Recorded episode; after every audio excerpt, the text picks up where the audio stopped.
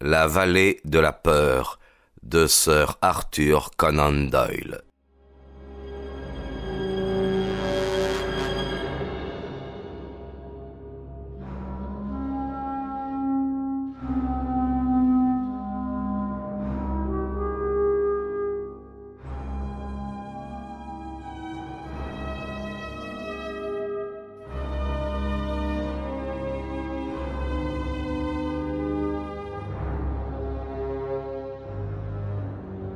Bien entendu, cela finira par un meurtre.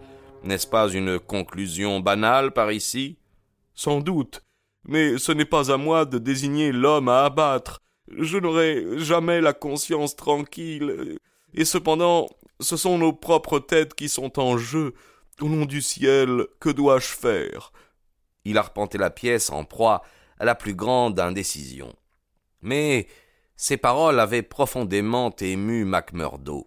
Il suffisait de le voir pour comprendre qu'il partageait l'opinion de Maurice quant au danger et à la nécessité d'y parer. Il empoigna l'épaule de son compagnon et le secoua violemment. Écoutez-moi bien, lui cria-t-il. Vous n'obtiendrez rien en vous lamentant comme une vieille femme. Des faits d'abord. Qui est ce type Où est-il? Comment avez-vous appris son existence? Pourquoi êtes-vous venu me trouver? Je suis venu vous trouver parce que vous êtes le seul homme capable de me donner un conseil. Je vous ai dit qu'avant de m'établir ici, j'avais un magasin dans l'Est. J'y ai laissé de bons amis. L'un d'eux est au service postal du télégraphe. J'ai reçu hier une lettre de lui. C'est ce passage depuis le haut de la page. Vous pouvez le lire, tenez. Et voici ce que lut Macmurdo. Comment se comportent les éclaireurs dans votre région? Nous lisons dans les journaux beaucoup de choses sur leur compte. De vous à moi, je m'attends à avoir de vos nouvelles d'ici peu. Cinq grosses corporations et deux compagnies de chemin de fer ont pris la chose en main et s'en occupent sérieusement. Elles veulent aboutir. Vous pouvez parier sans crainte qu'elles y parviendront. Pinkerton dirige les opérations sur leur ordre et il a envoyé sur place son meilleur agent, Birdie Edwards. On s'attend à ce que l'abcès soit crevé d'un moment à l'autre. Maintenant, lisez le post-scriptum. Bien sûr, ces indications sont ce que j'ai appris dans mon travail. Aussi n'en faites pas état devant personne. Ils utilisent un code bizarre que vous pourriez travailler pendant des jours sans rien y comprendre. Macmurdo demeura silencieux quelques instants sans lâcher la lettre. La brume venait de se dissiper. Un gouffre béant s'ouvrait devant lui. Quelqu'un d'autre est-il au courant? demanda-t-il. Je n'en ai parlé à personne. Mais cet homme, votre ami, ne connaît-il personne à qui il aurait écrit la même chose? Je pense qu'il doit connaître deux ou trois habitants d'ici. Affiliés à la loge Vraisemblablement. Je vous le demandais parce qu'il aurait pu leur donner un signalement de ce Birdie Edwards. Nous serions alors en état de le démasquer. C'est possible, mais je ne pense pas qu'il le connaisse. Il n'a fait que me transmettre des informations qu'il a recueillies dans son travail.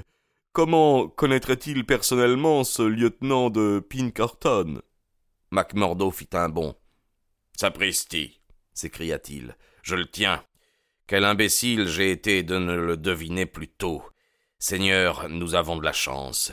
Nous lui réglerons son compte avant qu'il puisse nous nuire. Dites, Maurice, me laissez-vous le soin de m'en occuper? Bien sûr, du moment que vous m'en déchargez. Je m'en occuperai. Vous pouvez être tranquille et me laisser faire. Votre nom ne sera même pas cité. Je prendrai tout sur moi comme si la lettre m'avait été adressée. Cela vous suffit-il? Je ne demande rien de plus. Alors euh, restons-en là, et pas un mot à qui que ce soit. Pour l'instant, je descends à la loge, et nous fournirons bientôt au vieux Pinkerton une occasion de se lamenter. Vous ne tuerez pas le détective? Moins vous en saurez, ami Maurice, plus vous aurez la conscience tranquille et mieux vous dormirez. Ne me posez pas de questions. Je tiens désormais l'affaire en main. Maurice hocha tristement la tête. J'ai l'impression que j'ai son sang sur les mains, gémit-il. La légitime défense n'est pas un assassinat, répondit MacMurdo avec un sourire sinistre. C'est lui ou nous. Je suppose que cet homme nous anéantirait tous si nous le laissions trop longtemps dans la vallée. Eh bien, frère Maurice, vous serez sûrement élu chef de corps, car vous avez sauvé la loge. Mais ces actes indiquèrent clairement qu'il prenait cette menace plus au sérieux que ses paroles ne l'auraient fait croire. Peut-être était-ce sa conscience coupable, peut-être la réputation de l'organisation de Pinkerton, peut-être la nouvelle que de grosses et puissantes sociétés s'étaient attelées à la tâche de détruire les éclaireurs. Toujours est-il qu'il agit comme quelqu'un se préparant au pire. Avant de quitter sa pension, il détruisit tous les papiers qui pouvaient l'incriminer. Cela fait, il poussa un long soupir de satisfaction, car il lui semblait qu'à présent il se trouvait en sécurité.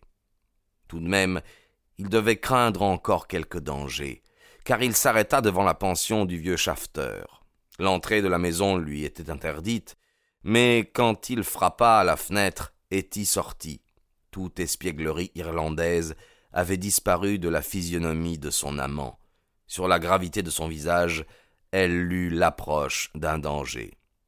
Il est arrivé quelque chose s'écria-t-elle. Oh Jack, vous êtes en danger. Le danger n'est pas encore terrible, ma chérie, mais nous ferions peut-être bien de partir avant qu'il devienne pire. Partir? Je vous ai promis un jour que je partirai. Je pense que l'heure est venue. J'ai eu des nouvelles ce soir, de mauvaises nouvelles, et je vois des ennuis qui menacent. La police? Un Pinkerton. Mais naturellement, vous ne savez pas ce que c'est, petite fille. Sachez que je suis engagé trop profondément dans cette affaire et que je veux m'en sortir sans délai. Vous m'avez dit que vous m'accompagneriez si je partais. Oh Jack, ce serait votre salut. Dans certains cas, je suis un honnête homme, Etty. Je ne toucherai pas à un seul de vos cheveux fins pour tout ce que le monde pourrait m'offrir, et je ne vous descendrai pas d'un pouce de ce trône doré où je vous vois déjà au-dessus des nuages. Me faites-vous confiance Sans un mot, elle mit sa main dans la sienne. Bien. Alors écoutez ce que je vais vous dire, et agissez exactement comme je vais vous l'ordonner, car nous n'avons pas le choix des moyens. Les événements vont se précipiter dans cette vallée, je le sens, j'en suis sûr. Il se peut que beaucoup d'entre nous aient à se débrouiller, dont moi de toute façon. Si je pars de jour ou de nuit, vous devez partir avec moi. Je vous suivrai, Jack. Non, vous partirez avec moi. Si cette vallée m'est interdite et si je ne peux jamais revenir, comment pourrais-je vous laisser derrière moi? Je me cacherai peut-être de la police sans pouvoir vous faire parvenir un message. C'est avec moi que vous devez partir, en même temps que moi. Je connais une brave femme dans l'endroit d'où je viens, c'est chez elle que je vous laisserai jusqu'à ce que nous soyons mariés. Viendrez-vous? Oui, Jack. Oui, oui, je viendrai. Que Dieu vous bénisse pour votre foi en moi. Si j'en abusais, je serais un démon de l'enfer. Maintenant, attention, Etty. Sur un mot, un mot seulement, vous abandonnerez tout, vous irez directement à la gare, et vous resterez à la salle d'attente jusqu'à ce que j'arrive de jour ou de nuit, je partirai sur un mot de vous, Jack. L'esprit plus tranquille, puisque ses préparatifs de fuite étaient en bonne voie, Macmurdo se rendit à la loge. L'assemblée était déjà ouverte et il lui fallut multiplier les signes et les contre-signes pour franchir la garde à la porte. Il fut accueilli à l'intérieur par des murmures de satisfaction et de bienvenue. La grande salle était bondée. À travers la fumée du tabac, il aperçut la crinière noire du chef de corps, la figure cruelle et inamicale de Baldwin, le profil de faucon de Haraway le secrétaire, ainsi qu'une douzaine de dignitaires de la loge. Il se réjouit à la pensée que tous délibéreraient sur la nouvelle qu'il apportait. Nous sommes heureux de vous voir, frère, dit le président. Nous traitons là une affaire pour laquelle il nous faut un Salomon. Il s'agit de Lander et Egan, lui expliqua son voisin quand il s'assit. Tous deux réclament la prime d'argent offerte par la loge pour le meurtre de Crabbe à Stillestone. Qui dira qui a tiré une bonne balle? MacMurdo se leva et étendit le bras. L'expression inhabituelle de son visage captiva l'intérêt de l'assistance. Le silence s'établit comme par miracle.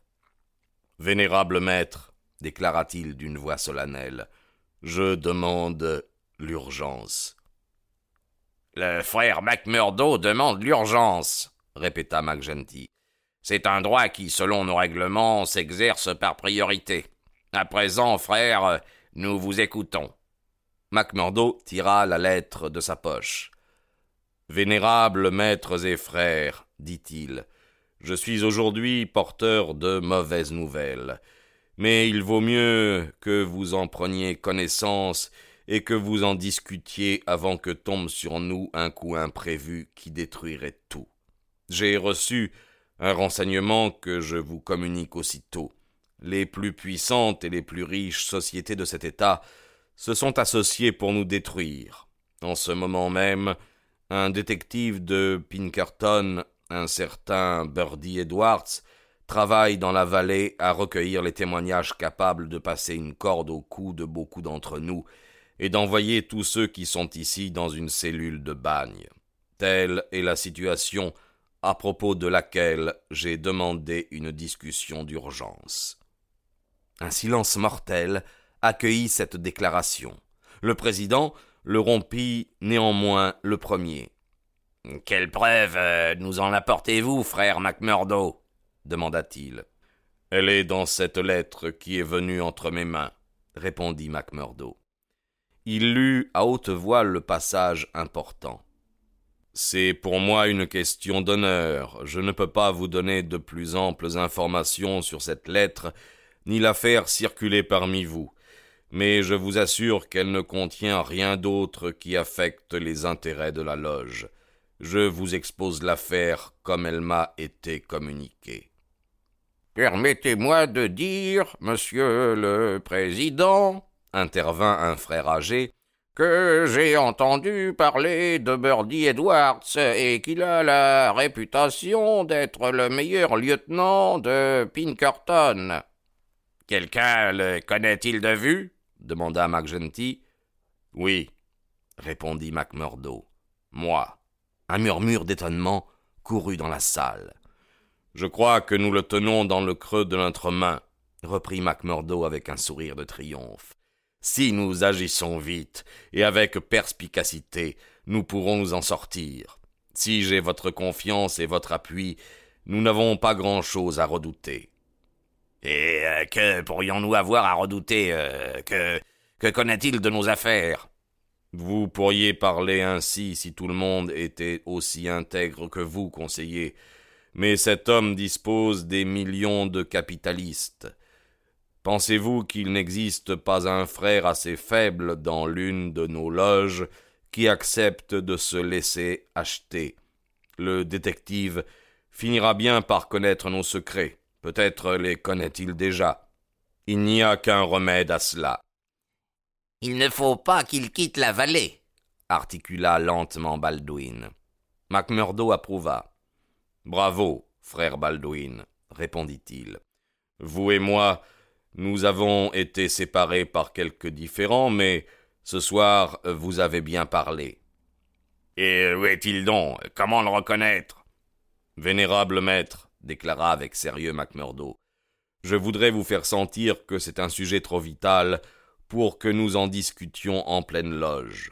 Dieu me garde de laisser planer le moindre doute sur n'importe qui ici, mais si un bavardage parvenait aux oreilles de cet homme, nous n'aurions plus aucune chance de le tenir à notre merci. Je voudrais prier la loge d'élire un comité de confiance, monsieur le président. Vous-même, si je puis me permettre une suggestion, le frère Baldwin et cinq autres frères. Alors je pourrais parler librement de ce que je sais et des mesures que je conseillerais de prendre.